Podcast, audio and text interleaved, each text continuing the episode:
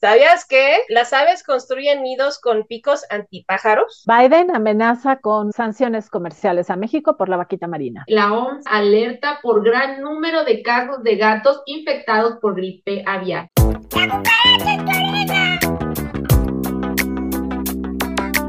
Bienvenidos a nuestro programa de la cucaracha en tu oreja, el noticiero con las noticias de los animales más importantes de esta semana. No olviden suscribirse a nuestro canal, darle like y compartirnos en sus redes sociales. Y como cada semana los saludamos Adriana Cotillo. Hola Adriana, ¿cómo estás? La doctora Sandra. Hola Sandra, ¿cómo estás? Y su servidor Enriqueta Garrido. Y bueno, en nuestra sección Noticias al Vuelo tenemos que la OMS lanza alerta por gran número de casos de gatos infectados por gripe aviar. Biden amenaza con sanciones comerciales para México por la vaquita marina y la totuaba. Congreso de la Ciudad de México pide ajustar la ley de bienestar animal. Las aves construyen nidos con picos antipájaros. Organizaciones denunciaron a Pemex por derrame petrolero en el Golfo de México frente a Campeche. Bueno, vámonos con nuestra sección de exóticos.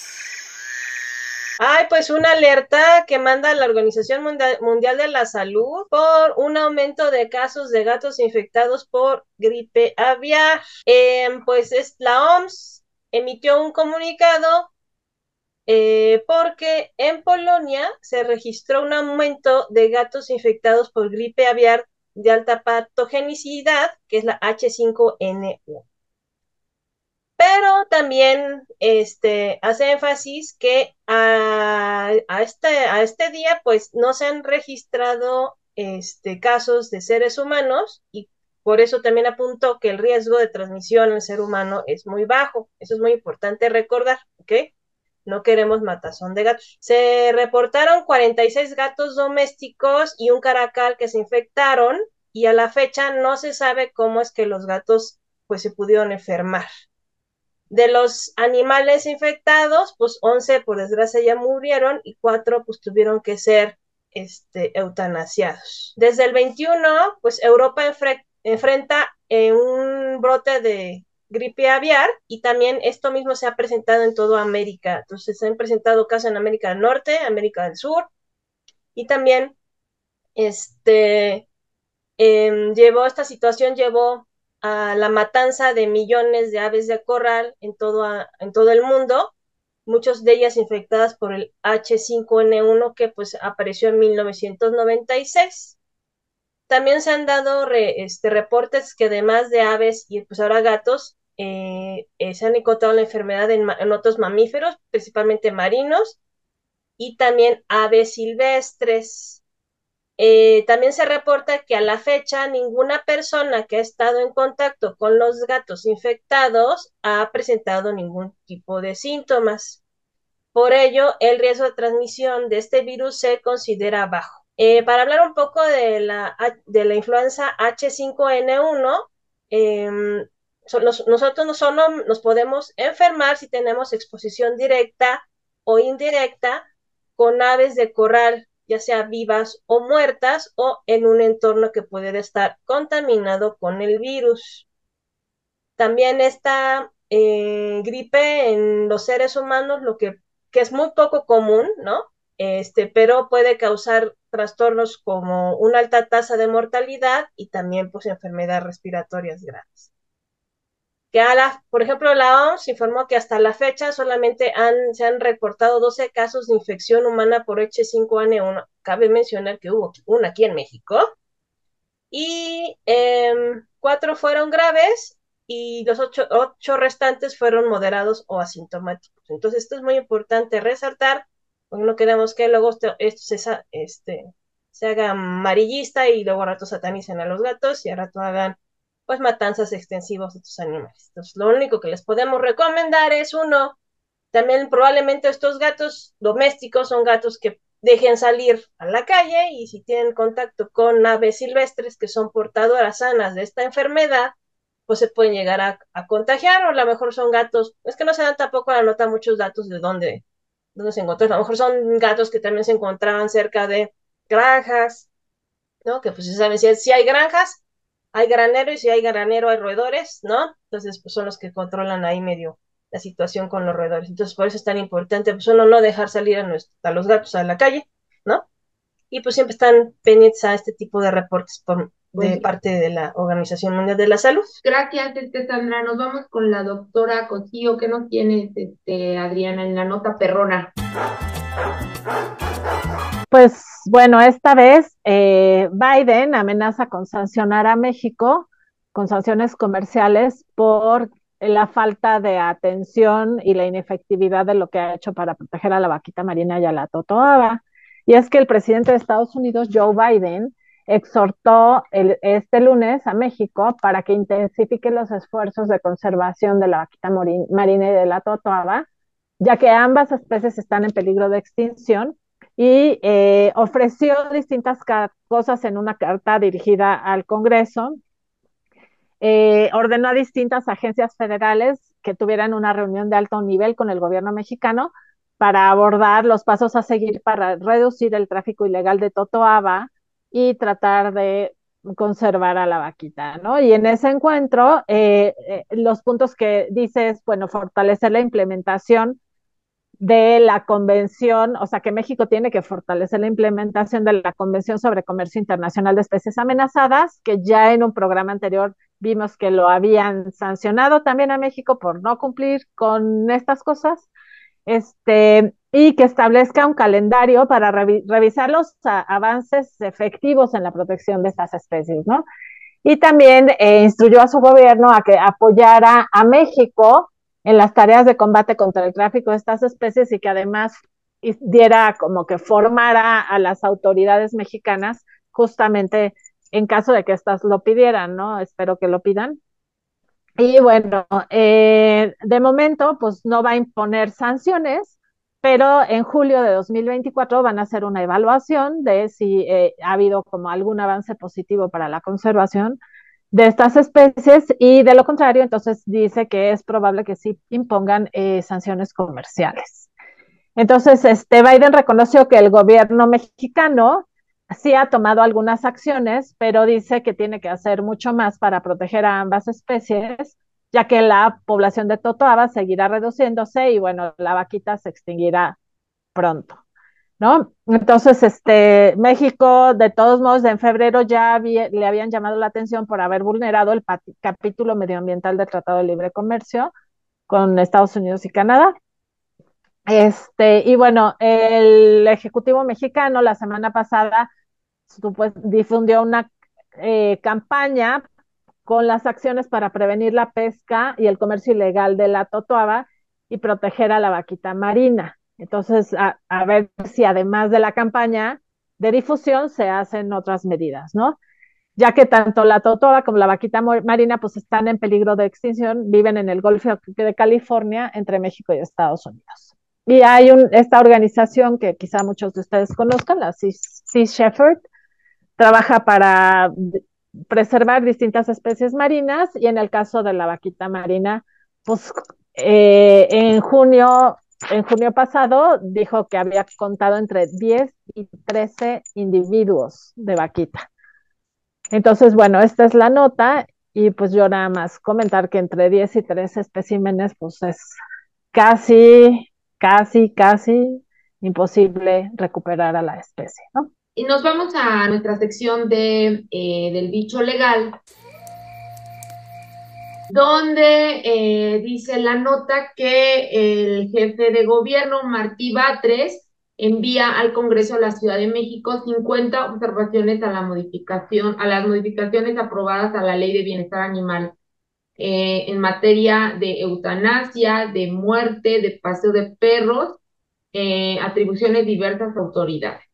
Y bueno, em, algunas de las que vienen aquí en la noticia que es importante comentar es esta parte que quieren armonizar de la eutanasia ya establecida en la NOM 033, que son los métodos para dar muerte a los animales domésticos y silvestres, eh, pero dice aquí, eh, aperturando con ello la posibilidad de que además de que sea aplicada por médicos veterinarios o tecnistas, pueda ser suministrada por personas capacitadas, vigiladas en todo momento por dichos médicos especialistas. Y no sé ustedes, pero yo ahorita me dicen ustedes, yo digo que, bueno, más bien, o sea, la eutanasia la tiene que aplicar solamente el médico veterinario. Y si el médico veterinario está ahí presente, ¿para qué necesitas que otras, o por qué pones a otras personas, ¿no? Que capacitadas para este, aplicar la eutanasia. O sea, darle la muerte a un animalito, que además ya sabemos que de acuerdo a la ley federal de sanidad animal no se pueden matar animales sanos, ¿no? Este, la eutanasia pues se aplica para quienes, aquellos animalitos que ya en sus condiciones eh, ya no son compatibles con, con, con una vida pues digna, ¿no? Y sin sufrimiento. Entonces, cuando ya el animalito ya tiene una enfermedad que le está ocasionando sufrimiento, pues entonces hay que aplicar este método de, eutanasia, pero por un médico veterinario no puede ser que pongan ahí a, cualquier persona, ¿no? ¿Qué, Yo creo que este, esto también lo hicieron, porque por ejemplo aquí no existe esa, esa figura. En otros países está el técnico veterinario o enfermeros veterinarios, que se les da cierta formación médica y que pudieran, ¿no? Aplicar la técnica, pero aquí en México no existe esa, esa figura. O sea, aquí son personas que de quiso Y Z, ¿no? Pero no. Por ley tiene que ser un médico veterinario. decías hace rato que lo comentabas, por, aparte por, por los este, medicamentos, ¿no? Que usan, que solamente pueden Sí, eh, también por la, la ley federal de sanidad animal, que solo médicos veterinarios son los, este, bueno, legalmente acreditados para manejar y utilizar anestésicos en animales, ninguna otra persona. Sí, entonces, pues bueno, tache por aquí si quieren hacer esto hay que estar al pendiente para que no vaya, no vaya a pasar así. Eh, también, em, pues bueno, eh, adecuarla a la NOM 033 eh, está bien porque además, bueno, ahí participamos, ¿no? Sobre decirlo a la doctora Cotillo y servidora y estos términos este, se, establecieron pues adecuadamente ahí en la NOM, entonces creo que eh, habría que más bien que las lean bien para que entiendan el concepto de eutanasiar y que no lo puede hacer eh, cualquier persona, ¿no? Y por lo, por lo que hace ah, también ahí a, a otras modificaciones que están mandando, es con respecto a la esterilización. La actual ley, la ley vigente, este, obliga a esterilizar a perros y gatos, ¿no? ¿Y por qué obliga? Pues porque, bueno, tenemos una sobrepoblación de animalitos en situación de calle, consecuencia de la falta de esterilización, ¿no? Y ahora lo que están proponiendo, lo que dice aquí es que, eh, que la esterilización que ya no sea obligatoria, porque esto de ser obligatoria eh, puede atentar contra la reproducción de estas, especies, ¿no? Por lo que dice que se sugiere mantenerlo como esterilización responsable de los animales bajo tutela. Lo cual, pues, a mí, a mí me parece que no o sea, que no está bien en un eh, país en donde tenemos sobrepoblación de animales en situación de calle, con todo lo que implica que los animalitos estén en la calle, que sufrimiento, hambre, este, este, que estén padeciendo enfermedades, que les, eh, les hagan daño, que no tengan un lugar donde resguardarse, o sea, todo el sufrimiento que hay atrás de eso, este, y que se quite esta prohibición, pues me parece muy em, irresponsable que se deje a, eh, a, a, a los tutores, ¿no? La, la elección de, pues lo esterilizo o no esterilizo, porque no falta, ¿no? Quienes siempre y lo mandan así luego en los chats, incluso de amigos o conocidos de, mi perrita está buscando novio, ¿no? O mi perrito busca novia, o sea, no es que busque novio ni que necesite novio y que además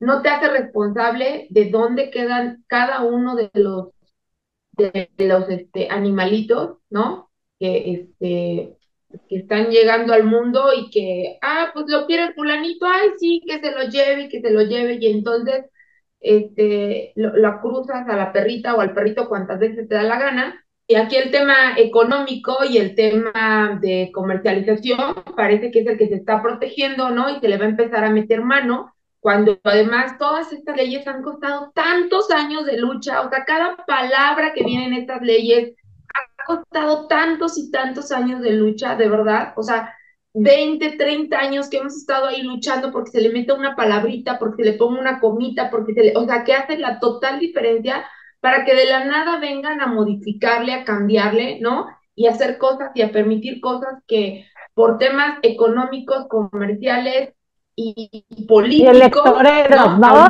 Y, electoreros. sí.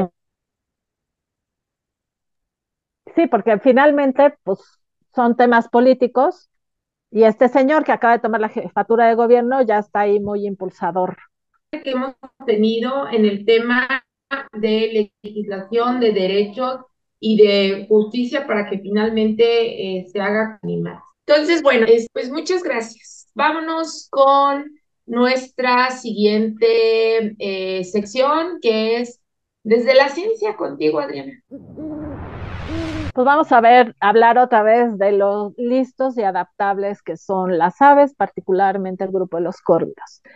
Y resulta que em, un investigador que se llama, no sé si lo digo bien o no, Auke Florian Hiemstra, que es un biólogo que estudia cómo es que los animales silvestres aprovechan los materiales que tienen origen, son creados por el humano o hechos por el humano, eh, los, los utilizan y por ejemplo, él había hecho estudios sobre un ave que se llama focha común, que es una ave acuática que está en los canales en Holanda, esta investigación es europea, y que los nidos hechos, hacían nidos con limpia parabrisas, lentes de sol, claveles de plástico, preservativos y sobres para, usados para empacar cocaína, ¿no? O sea, muy diversos para hacer sus, eh, sus nidos.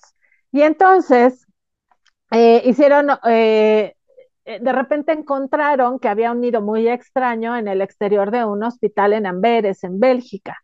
Y entonces cuando el nido parecía como un puerco espín, estaba lleno de, dice el artículo puerco espín cyberpunk, lleno de picos hacia afuera, ¿no? Muy varillas muy finas.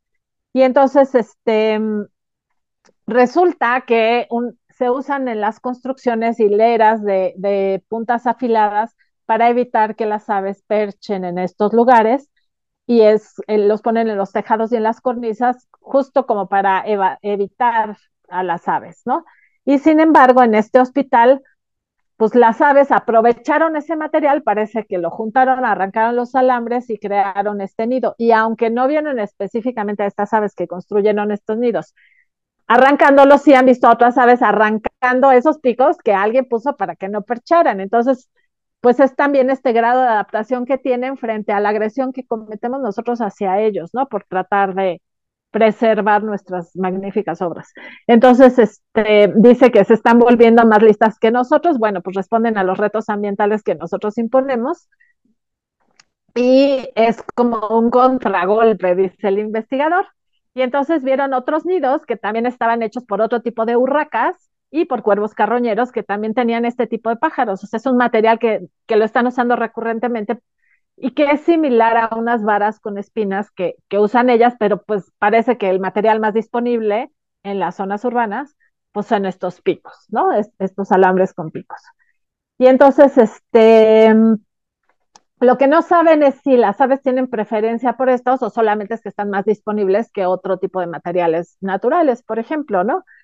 Entonces, eh, también en lo que se ha visto em, es que hay otros córvidos, los cuervos, no las urracas, usan las púas de manera distinta, las ponen como hacia adentro y entonces, este, pues no saben muy bien para qué, qué sirve esto, pero creen que esto les da como una especie de soporte más fuerte a los nidos, como un soporte estructural, ¿no?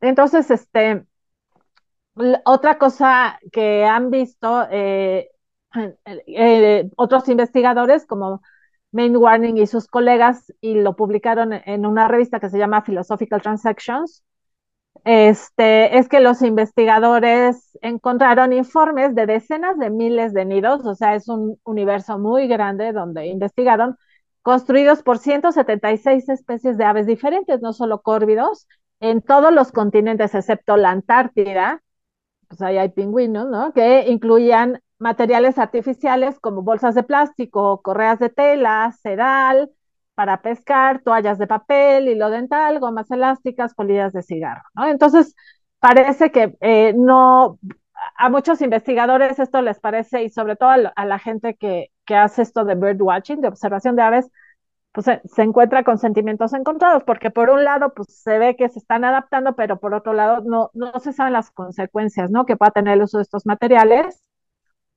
Por ejemplo, materiales brillantes y coloridos pueden ayudar a un ave a que atraiga a su pareja o llama la atención de los depredadores, entonces es como de doble riesgo, ¿no? Este, una cuchilla de doble filo. Las, y otras investigaciones, pues las las sustancias que tienen las colillas pues podrían ayudar a proteger los nidos de parásitos, pero también pueden intoxicar a los pollos. Y hay muchos casos de polluelos que se han enredado, ¿no? En las cuerdas de plástico cordeles que han llegado hasta el nido. Entonces, otra cosa que tienen estos investigadores que les da curiosidad es ver si estos comportamientos se van extendiendo y si los pollos que van naciendo en este tipo de nidos aprenden a utilizar estos materiales. Entonces diría que hay como una eh, transmisión cultural de eh, este tipo de uso de materiales y esta forma de construcción de nidos, particularmente, bueno, al investigador May Warning le interesa con, en el caso de, estos picos que están usando como defensa de los nidos, ¿no? Este, porque parece que, es, exitoso, así como los humanos los usan para defender los edificios de los nidos, las aves los, digo, los edificios de las aves las aves construyen los nidos con el mismo objetivo, evitar que se acerquen depredadores. Entonces, bueno, pues esta es la, desde la ciencia y las urracas y las aves y la adaptación, ¿no? Pues muchas gracias, Adriana, súper interesante. Eh, bueno, este, eh, vámonos con nuestra sección de los etotips con nuestra doctora Gaby Constantino. ¿Qué nos traes hoy, Gaby? Hola, tu gato es inactivo o crees que es inactivo o que no le gusta jugar o hacer alguna actividad. Bueno, pues el sobrepeso, el calor, el frío o que nunca lo hayas motivado o no le hayas encontrado cómo motivarlo, el que tenga miedo, que las superficies donde se haya eh, querido trepar sean inestables, que se sienta mal, entre otros asuntos, pueden ser factores para impedírselo. Aunque cada gato tenga su personalidad, es natural y común que sí les guste explorar y brincar, subir objetos altos, seguir objetos pequeños en movimiento, manipular objetos a los que ellos le den vida con las manos, rascar sus espaldas con superficies, esconderse, etc. Todo esto es natural en los gatos. Puedes enseñar a motivarlo con algo que rebote, lanzándole bolitas de papel, pelotas, moviendo trapos u objetos que simulen colas de animales pequeñitos o algo que se mueva y esté colgado en alto, eso también les puede gustar. Un gato puede estar sentado o echado en alto, ya que les permite tener otro panorama o ser menos accesibles para otros animales o niños que lo estén molestando. Diferentes alturas también motiva a que ejercite sus músculos, articulaciones, su equilibrio, así que procura permitírselo. Si le cuesta subir, puedes ayudarle con muebles que estén cercanos unos a otros a diferentes niveles. Cuida que los muebles no se tambaleen porque algunos eh, gatos se pueden desincentivar por esto. Si descubres qué le gusta hacer, así lo puedes distraer orillándolo a que vaya subiendo poco a poquito y solo aquellos objetos que cuelgan y no te importe que salgan rasgados, ayúdale a colgarse de ellos primero a una altura bajita y que sus uñas se sujeten. Así aprenderá a que este, esto está permitido en esa superficie y que sí puede hacerlo. Esconde objetos debajo de alguna superficie y muévelos para estimular su curiosidad. Esto y más puedes hacer sin gastar tanto, interactuando y fomentando que juegue. Pues muchas gracias, Gaby. Como siempre, bueno, y en nuestra sección de La Madriguera, tenemos que organizaciones denunciaron a Pemex por derrame de petróleo en el Golfo de México frente a Campeche. El accidente ambiental habría ocurrido días antes de la explosión en la plataforma NOSH Alfa el pasado 7 de julio. Y algunas organizaciones no gubernamentales alertaron un presunto derrame de petróleo en el Golfo de México, específicamente en la zona de Campeche, eh, y fue mediante un comunicado que las organizaciones indicaron que el derrame pudo haber iniciado el pasado 4 de julio en otra de las plataformas de la zona. Y esto gracias a las imágenes satelitales que rescató el geógrafo Guillermo Tamburini, a pesar de la considerable extensión del derrame, que al 12 de julio se extendía aproximadamente 400 kilómetros cuadrados, más del doble del área que ocupa la ciudad de Guadalajara, las autoridades no habían, no han dado aviso alguno sobre las causas y consecuencias del mismo y se pudo leer en el boletín que compartieron el 17 de julio, debido a que no se había eh, dado conocimiento al público del accidente. Entonces, eh, las organizaciones alertaron sobre esta afectación debido a que se la, señalaron que una revisión en la zona del pasado mes de junio permitió que se identificara otro derrame con una extensión aproximadamente de 270 kilómetros cuadrados. Se señala que en los últimos dos años se han registrado un aumento del 152% en la frecuencia de accidentes de Pemex y este derrame, al igual que el incendio de la semana pasada, son siniestros inherentes a la extracción y manejo de combustibles fósiles.